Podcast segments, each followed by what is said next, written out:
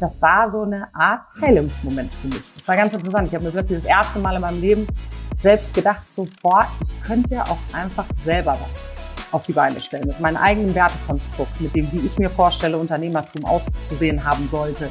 Wir haben uns für den Weg des Fastenexperten entschieden und nicht für den Weg des Saftherstellers.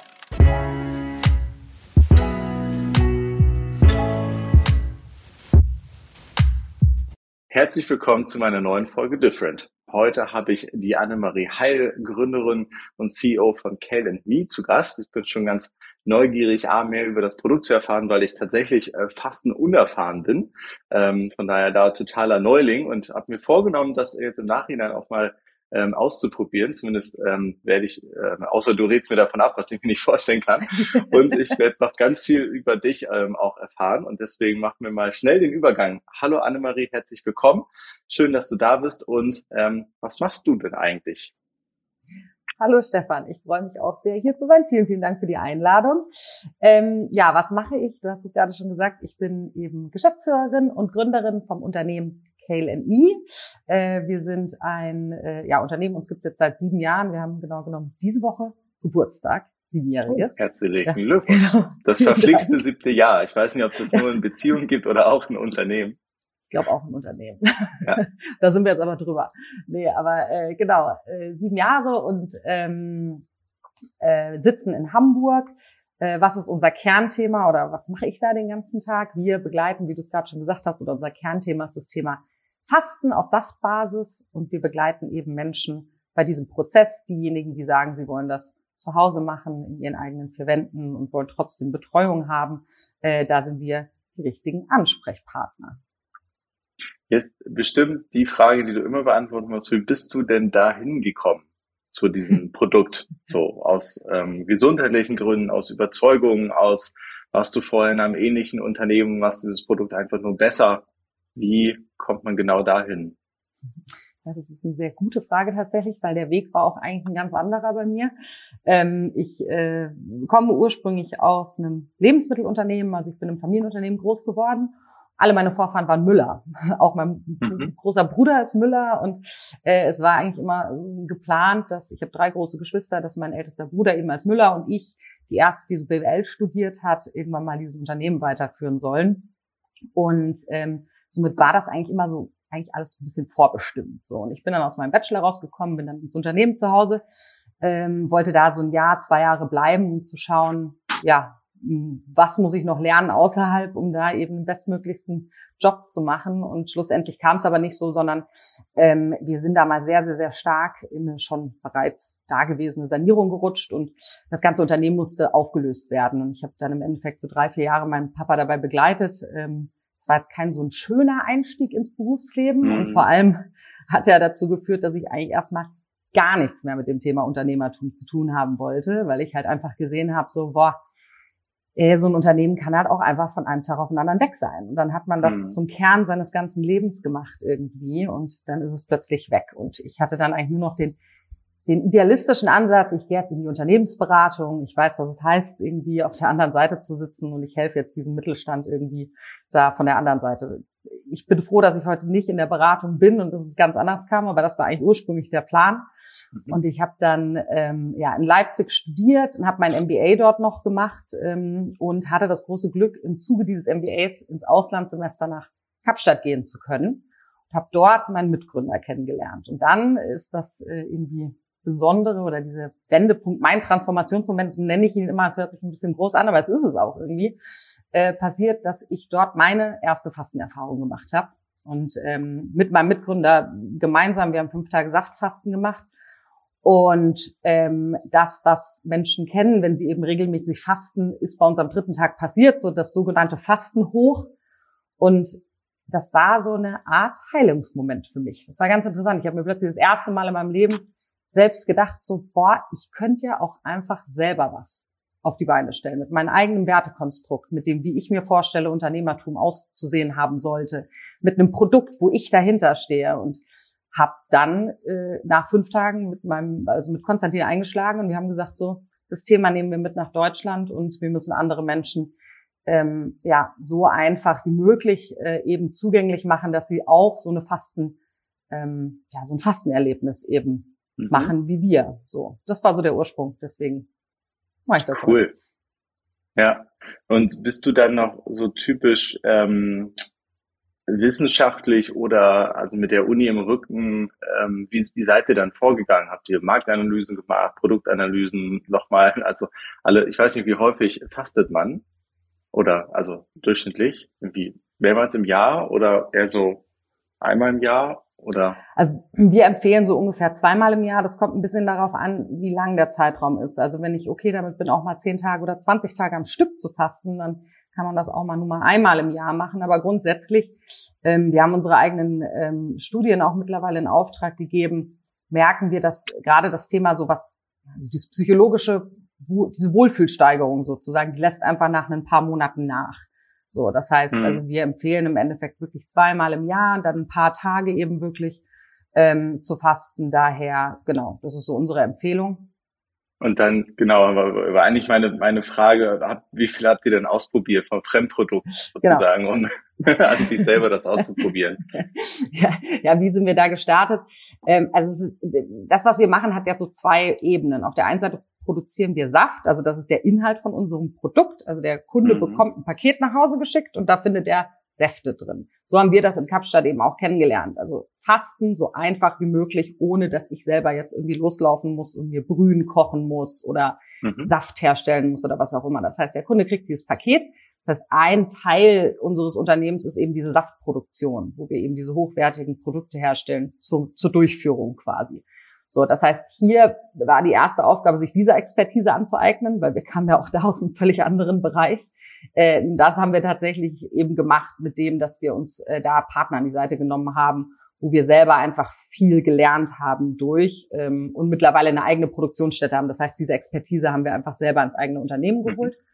Und im ganzen Bereich Fasten als solches ähm, haben wir am Anfang eben auch auf externe ähm, Berater zugegriffen, die eben in dem Thema schon drin sind. Also da geht's, es geht hauptsächlich beim Fasten ja darum, wie viel Kalorien nehme ich am Tag zu mir und wie sind die Nährstoffe zusammengesetzt, die ich noch zu mir nehme.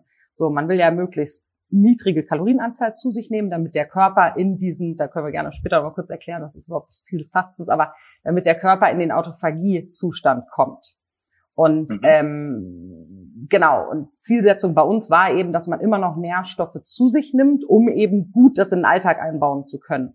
Und da haben wir uns einfach im Endeffekt an der gängigen Wirtschaft, äh, Wirtschaft, äh, Wissenschaft eben äh, gerichtet. Und mittlerweile, aber mittlerweile besteht das Team auch aus so knapp 45 Mitarbeitern, haben wir wirklich drei eigene Fastenleiterinnen im Team. Und der Hauptfokus bei fast allen unserer Mitarbeiter ist wirklich Ernährung, Fasten, ähm, ja, und alles das, was da drumherum ist und haben da eben, wie gesagt, uns die Expertise auch selber jetzt ins Team geholt und wohingegen am Anfang eben von extern. Aber wir waren halt auch nur zu zweit oder dann zu dritt.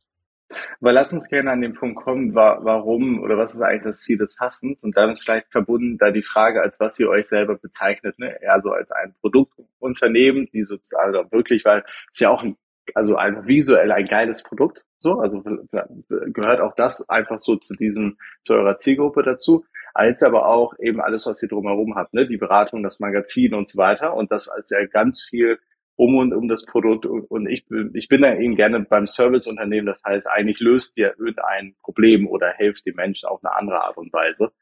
Ähm, und was ist denn das dann eigentlich, was ihr löst? Also zum einen, äh, um auf deine erste Frage einzugehen, was ist eigentlich das Ziel des Fastens? Ich habe es gerade schon genannt, dieses Wort Autophagie. Ähm, um es ganz einfach auszudrücken, in der Autophagie oder im Autophagieprozess des Körpers ähm, kriegt der Körper von extern, also über Lebensmittel, nicht genug Energie mehr zugefügt und fängt deswegen an, platt gesagt, sich selbst zu essen. Das heißt, er geht an vorhandene Körperzellen beziehungsweise vorhandenes Material im Körper ran, bricht das auf, dabei wird Energie freigesetzt ähm, und die er dann eben verwerten kann. Mhm. Kaputte Teile davon werden ausgeschieden und welche, die noch ganz und ähm, in Ordnung sind, die werden mit anderen zusammengesetzt. Das ist sozusagen dieser Zellreinigungsprozess, wenn man ihn so bezeichnen möchte oder fälschlicherweise, was auch als Entgiftung bezeichnet wird. Also wir mhm. ähm, genau verwenden dieses Wort, das ist einfach unwissenschaftlich in dem Sinne, das eben nicht, aber es ist eben eine Art Zellreinigungsprozess. Ähm, als allererstes geht der Körper dann meist natürlich an Zucker ran, da kommt er am einfachsten ran. Ähm, und dann irgendwann an Fette und dann irgendwann an Proteine. So, also das ist ein mhm. bisschen das Ziel. Also äh, eben vorhandene Zellen aufzuräumen und äh, eben in diesen Prozess des Körpers reinzukommen, was super ist. Das ist eine Art Verjüngung im Endeffekt des Körpers. Genau.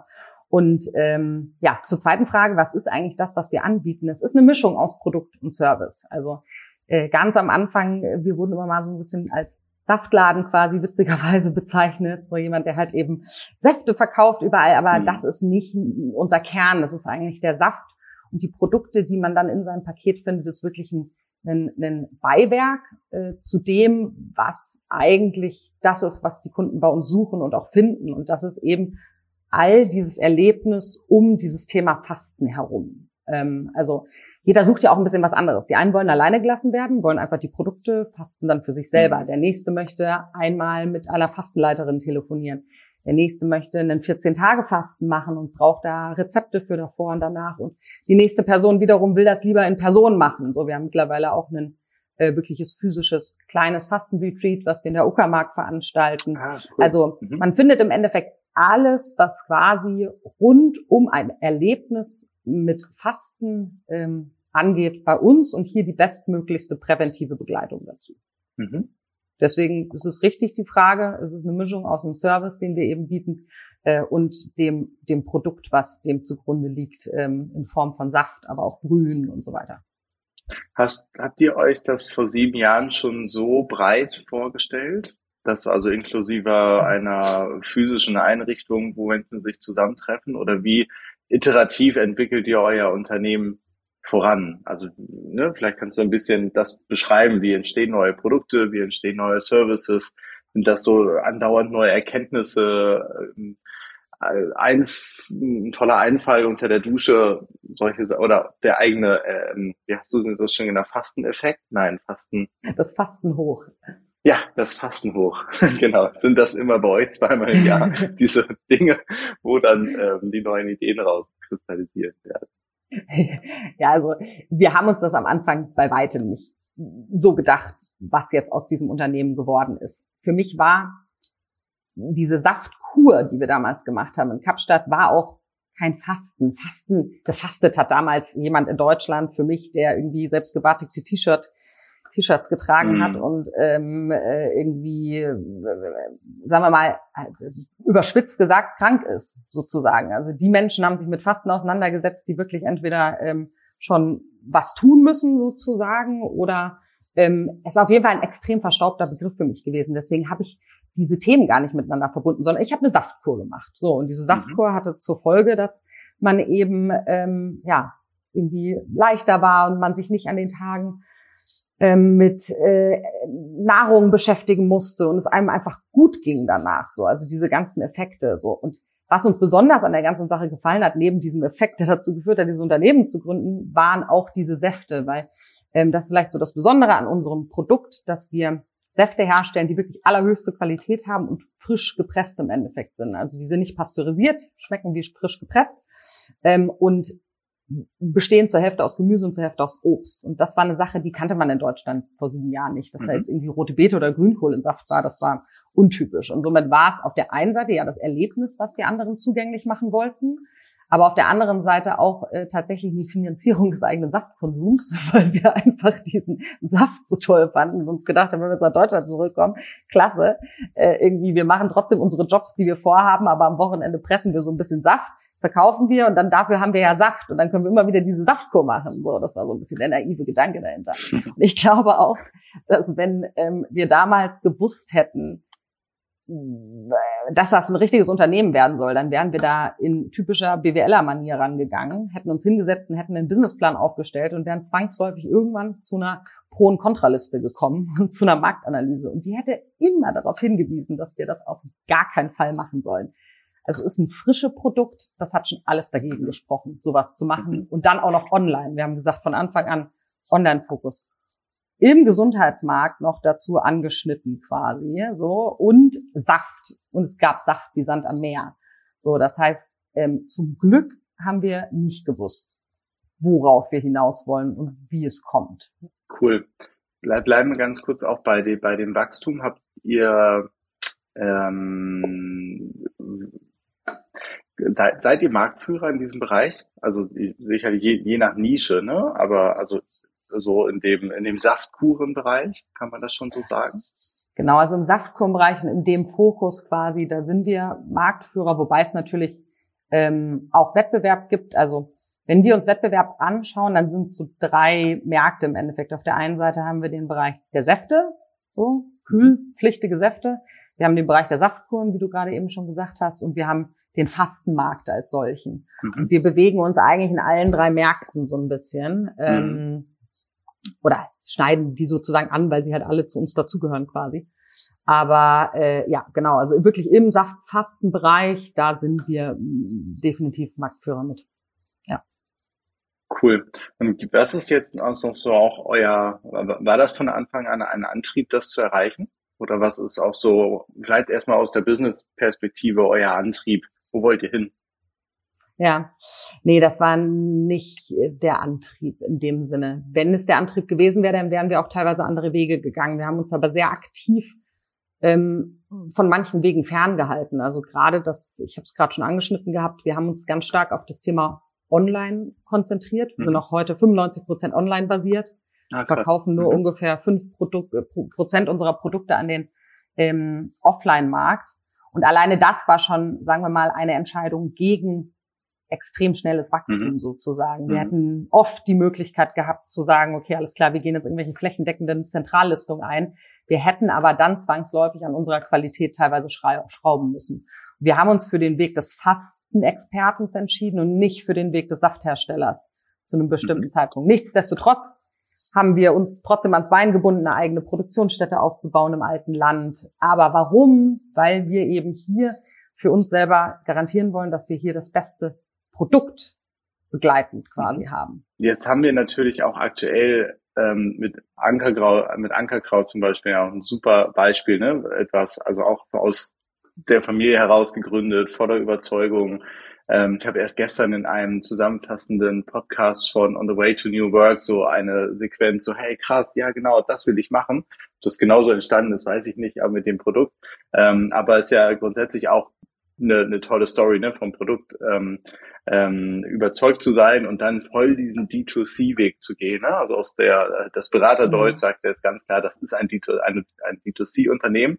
Ähm, wo schaut, schaut ihr euch Dinge ab? Also wo guckt ihr außerhalb von eurer Branche links und rechts, so um zu schauen, wie entwickeln sich die Unternehmen, was kann man vielleicht produktmäßig machen, Marketing, Personifizierung aller, aller Influencer und so weiter. Gibt es da Unternehmen, auf die du gerne schaust? Also ich, ich bin immer jemand, ähm, ich bin ein sehr, sehr wertegetriebener Mensch. Ich glaube, das liegt so ein bisschen auch daran, an den Erfahrungen, die ich auch im Familienunternehmen irgendwie gemacht habe. Also ich habe auf der einen Seite eben Dinge mitgenommen, die ich sehr klar so nicht machen wollen würde, weil ich es eben so intensiv gesehen habe und auf der anderen Seite Dinge mitgenommen aus diesem Familienunternehmen-Konstrukt, die ich sehr klar so machen würde und die ich so für mich als so äh, ja, unab wendbar irgendwie in meinem eigenen Weg eben ansehe. Deswegen, ich bin ein sehr, sehr wertegetriebener Mensch. Und deswegen sind es, denke ich, hauptsächlich Unternehmen und auch Personen. Bei mir hängt es immer stark von den Personen ab, ehrlich gesagt, die da an der Spitze mhm. stehen. Das ist weniger, was für ein Produkt oder wie wird das jetzt irgendwie bestmöglichst verkauft, sondern ich lese auch unglaublich gerne Biografien und ähm, höre mir unglaublich gerne Vorträge an von faszinierenden Menschen. Das heißt, ähm, wenn an der Spitze von so einem Unternehmen jemand sitzt, wo ich sage so, boah, diese Werte, die sagen mir zu. Ich finde es ganz stark, wie, wie wertekonform eben manche Unternehmen agieren. Ähm, dann sind das für mich Vorbilder.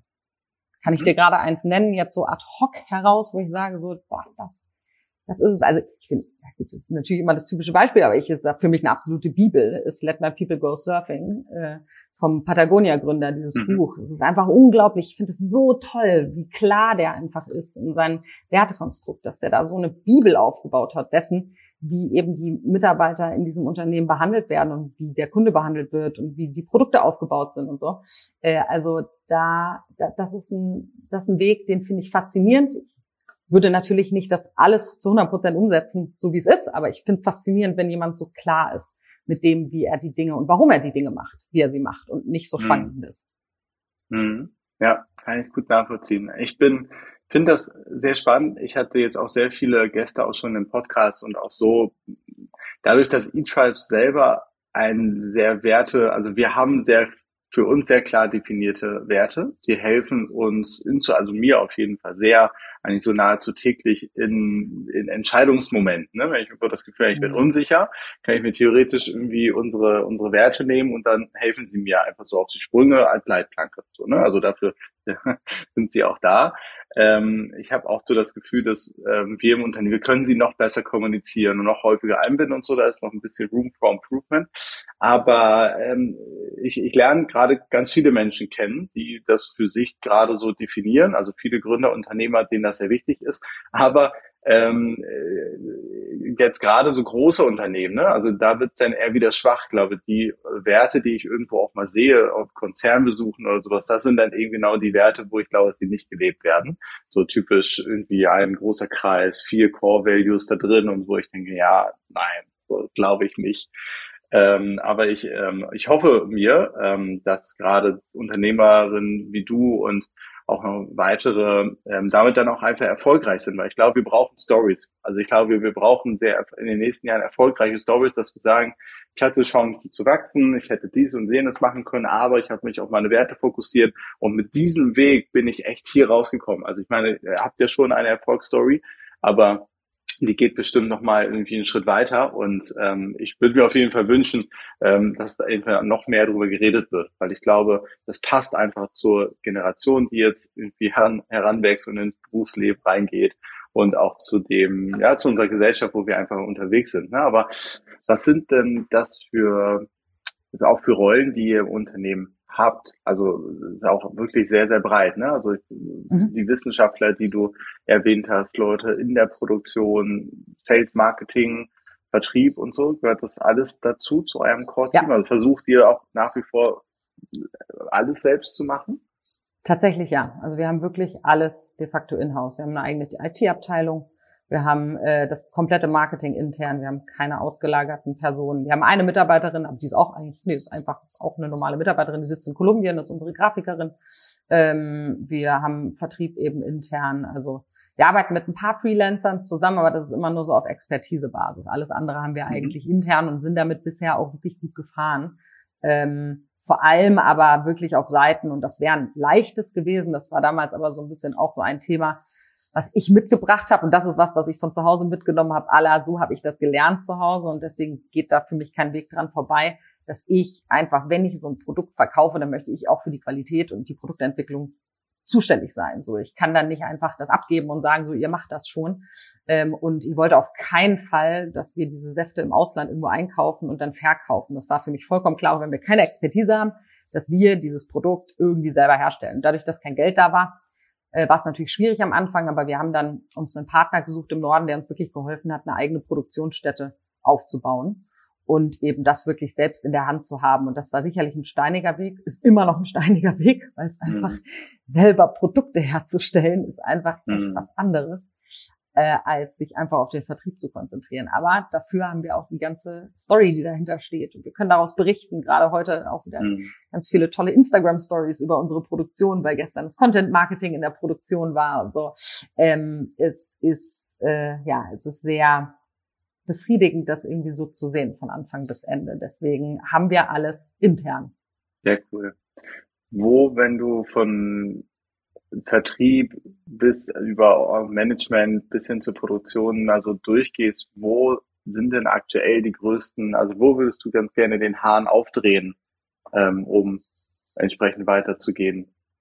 Das ist eine sehr gute Frage. Also einen Hahn würde ich definitiv im Bereich IT aufdrehen, weil ich glaube, dass man das ähm, Erlebnis für zu Hause mit ähm, einer noch besseren IT Softwarestruktur noch mal besser machen könnte. Also da gibt es sehr viele Pläne auf dem Tisch, ähm, die eben das Erlebnis des Fastens noch mal verzehnfachen können, so ungefähr, wenn wir da noch mehr Möglichkeiten und Kapazitäten einfach zeittechnisch hätten, glaube ich. So, weil einfach mhm. IT-Prozesse, da kannst du wahrscheinlich ein äh, Lied von singen, äh, sind natürlich einfach extrem lang und zäh teilweise. Jetzt sind wir gerade in unserer ganzen Shopware-Umstellung, Warenwirtschaftssystem-Implementierung. Das sind so Sachen, die tragen jetzt nicht im ersten Moment auf das Erlebnis des Kundens bei, mhm. aber sie sind natürlich notwendig, aber fressen natürlich auch Ressourcen. Also das wäre die eine Sache. Meinst du so Erlebnis zu Hause, ähm, also Do Dokumentation meines Fastenerlebnisses in einer App oder irgendwie Erinnerungen, also so spielerische Art und Weise und so weiter. Also auch da technologisch einen tollen Service anzubieten, der mir einfach, ja, das alles ja. angenehmer gestaltet. Genau, tatsächlich. Mhm. Genau, das okay, äh, meine ich damit. Also wir haben zum Beispiel auch einen äh, Community-Bereich, äh, wo sich unsere Fastenden einloggen können und so. Da kann man natürlich unglaublich viel tolle Dinge machen, rein mhm. theoretisch. Mhm. Ähm, aber ist zeitaufwendig. Genau, das wäre so mhm. der eine Bereich. Und auf der anderen Seite, ähm, vielleicht da auch so ein bisschen auf die aktuelle Marktsituation eingehen, ähm, würde ich sicherlich den Hahn auch noch mal ein bisschen im Marketing aufdrehen, weil wir da jetzt schon sehen in den letzten 24 Monaten im Online-Bereich, dass sich einfach viel verändert hat. Also unsere Online-Marketing-Kosten sind natürlich gravierend nach oben gegangen. Jeder kann davon ja aktuell gerade Lied singen. Ähm, und ich glaube, dass es so, wie es war, wir sind bisher ein relativ typisches Akquisitionsbusiness. Ähm, und so wie es bisher war, dass der Neukunde einfach recht einfach erreicht werden konnte online, so wird es nicht bleiben und so ist es ja auch schon nicht mehr in mhm. dem Umfang. So, das heißt, ähm, gerade im Bereich Brandaufbau und Storytelling und Content Creation, da kann man natürlich nicht genug Tolles machen. Mhm. So alleine, du hast das vorhin schon kurz gesagt, das Thema Magazin, das war eigentlich eher so eine Idee. Wir haben eine Übung gemacht im Endeffekt, wie würde ein KLMI-Magazin aussehen. So. Mhm. Und jeder hat einmal die Inhaltsangabe geschrieben, um eben diese Brand für alle klarer greifbar mhm. zu machen. So. Und dann haben wir danach gesagt, so, cool ist das denn? Eigentlich müssten wir doch diesen ganzen Content, den wir online schaffen, den müssten wir doch irgendwie zusammenfassen und in so ein Printmagazin wirklich physisch reinpacken. Äh, ist jetzt nicht das typischste erste Projekt, glaube ich, für so ein Unternehmen, aber das haben wir dann einfach gemacht. Und jetzt kam die zweite Ausgabe mhm. schon raus und eine ganz tolle Sache, das in der Hand zu halten. Aber auch hier eben Content Creation kostet einfach unfassbar viel Zeit für das, dass es keinen direkten Ersteffekt auf Conversion mhm. hat. So. Mhm. Und ähm, trotzdem finde ich es immens wichtig und daher, da würde ich auch den Hahn aufdrehen. Mhm. Ja, cool. Ich bin ein großer Markenverfechter. Also ich glaube ganz fest daran, dass starke Marken langfristig ähm, zu Erfolg führen. Ähm, und man muss aber einfach jeden Tag daran arbeiten. Also, also es gibt einfach so viele Marken, die verschwunden sind, weil sie einfach, an denen man nicht gearbeitet hat, ne? So, also mein, eins meiner Beispiele, das haben wir ein paar Jahre her, war, das ist so Kettler und Peloton sozusagen, ne? Mhm. Kettler einfach so die Traditionsmarke. Als ich aufgewachsen habe, war einfach jeder, hatte jeder zumindest alle meine Eltern, also Eltern und Nachbarn einfach ein Kettler-Bike. So, ne? Das war so die Marke und irgendwie gefühlt wird es jahrelang nicht richtig gehegt und gepflegt, zack, weg. So, ne? Das passiert halt auch. Und ähm, trotzdem gibt es Markeneffekte von, die dann wiederum Loyalität fördern und einfach ein Dazugehörigkeitsgefühl. Und das ist auf jeden Fall auch der Grund, warum ich ähm, auch großer Fan von D2C bin oder eigentlich eher von den von den Gründer-Stories im Hintergrund. Also das ist so das Thema so Personifizierung irgendwie greifbar ähm, zu machen und also, also authentische Stories und so, wo es ja wirklich ganz viele tolle Beispiele gibt von sehr schnell, sehr schnelles Wachstum, wo ich persönlich halt auch eher beobachte, wie sieht das eigentlich in zehn Jahren aus? Also ich würde tatsächlich sehr gerne Zeitreisender sein, ähm, um mal nach vorne zu springen und zu gucken, sind wir gerade in einer Phase, wo das äh, auf der einen Seite einfach ist, wie ein, also so einfach wie wahrscheinlich nie zuvor, irgendwie so tun, so zu tun, als wäre es eine Brand, die es schon ewig gibt, so, also ein bisschen Handwerkzeug mhm. auch.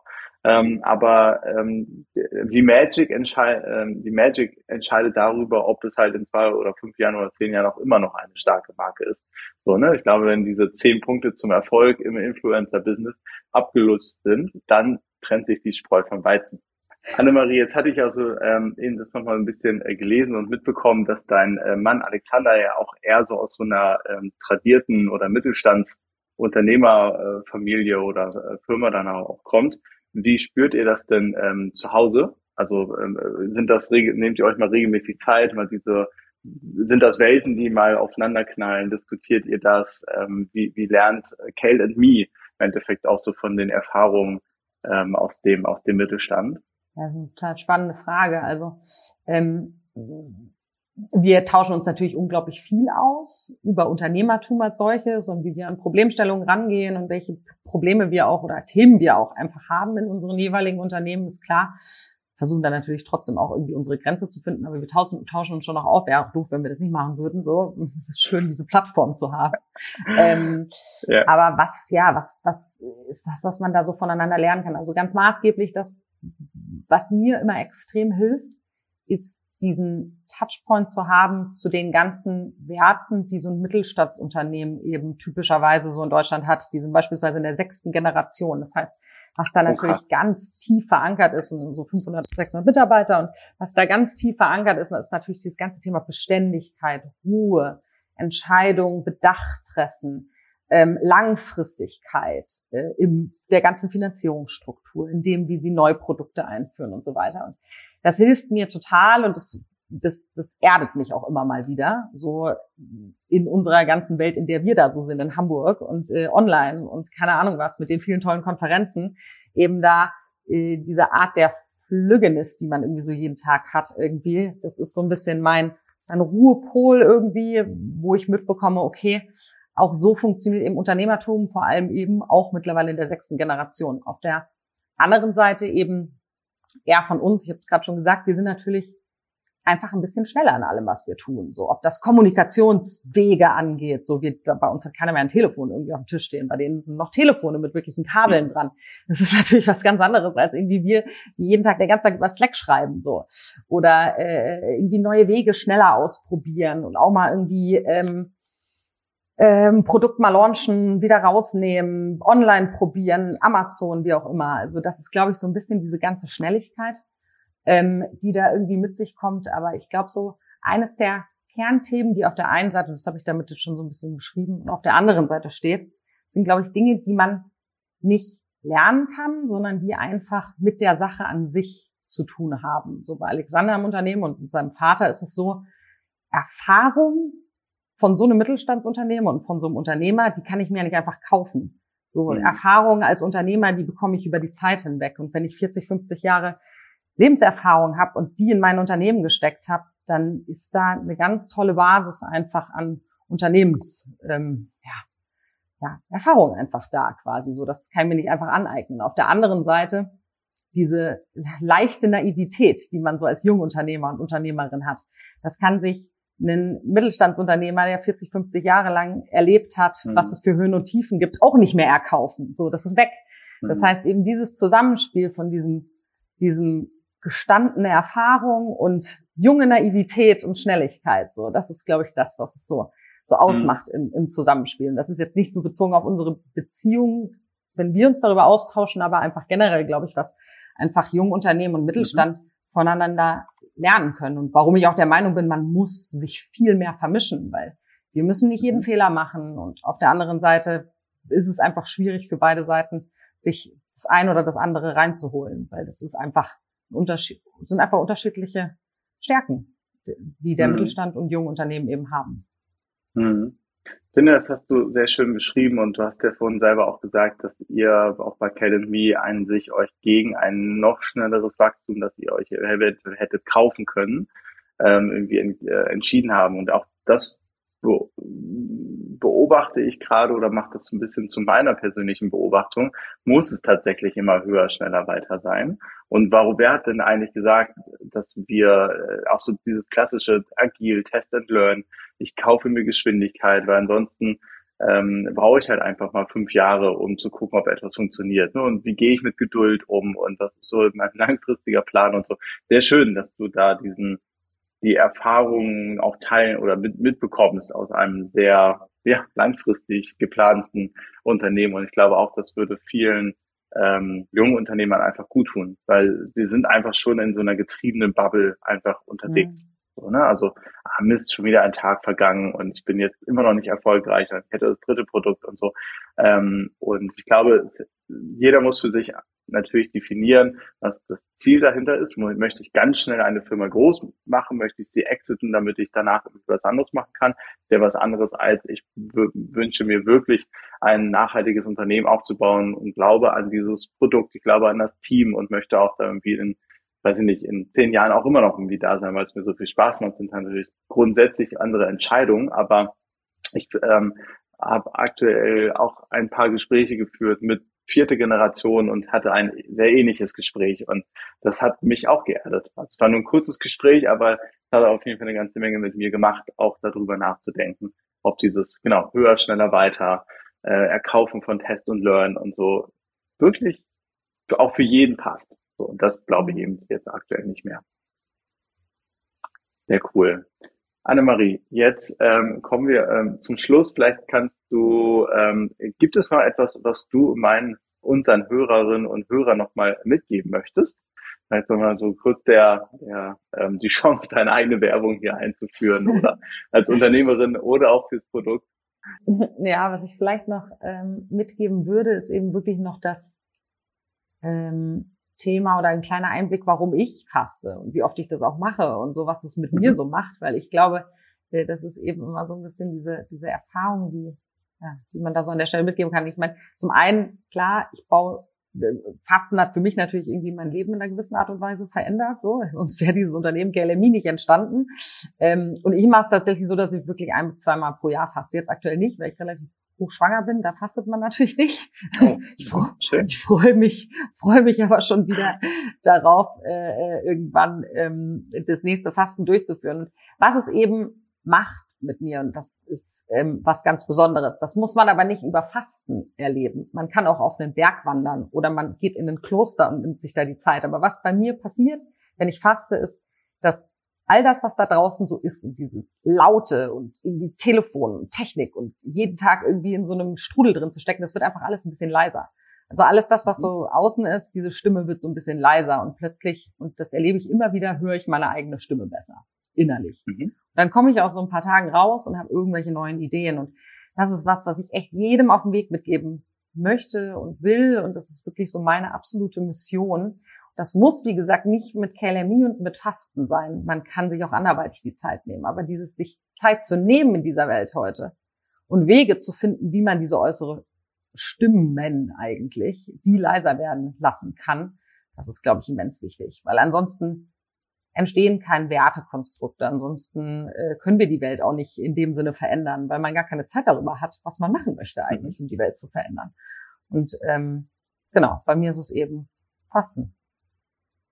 Sehr schön. Ich bin sehr neugierig geworden ähm, auf das Fasten ähm, und äh, werde, ich glaube, ich werde es ausprobieren. Ich habe ein bisschen ähm, Respekt davor, so wann ist der richtige Zeitpunkt und so weiter und wahrscheinlich auch da wieder einfach mal machen, aber ähm, ganz toll. Ähm, vielen lieben Dank, Annemarie, für die ganzen Insights, für deine Zeit und ein tolles Unternehmen habt ihr dort aufgebaut. Wirklich ähm, Respekt, finde ich ganz, ganz toll.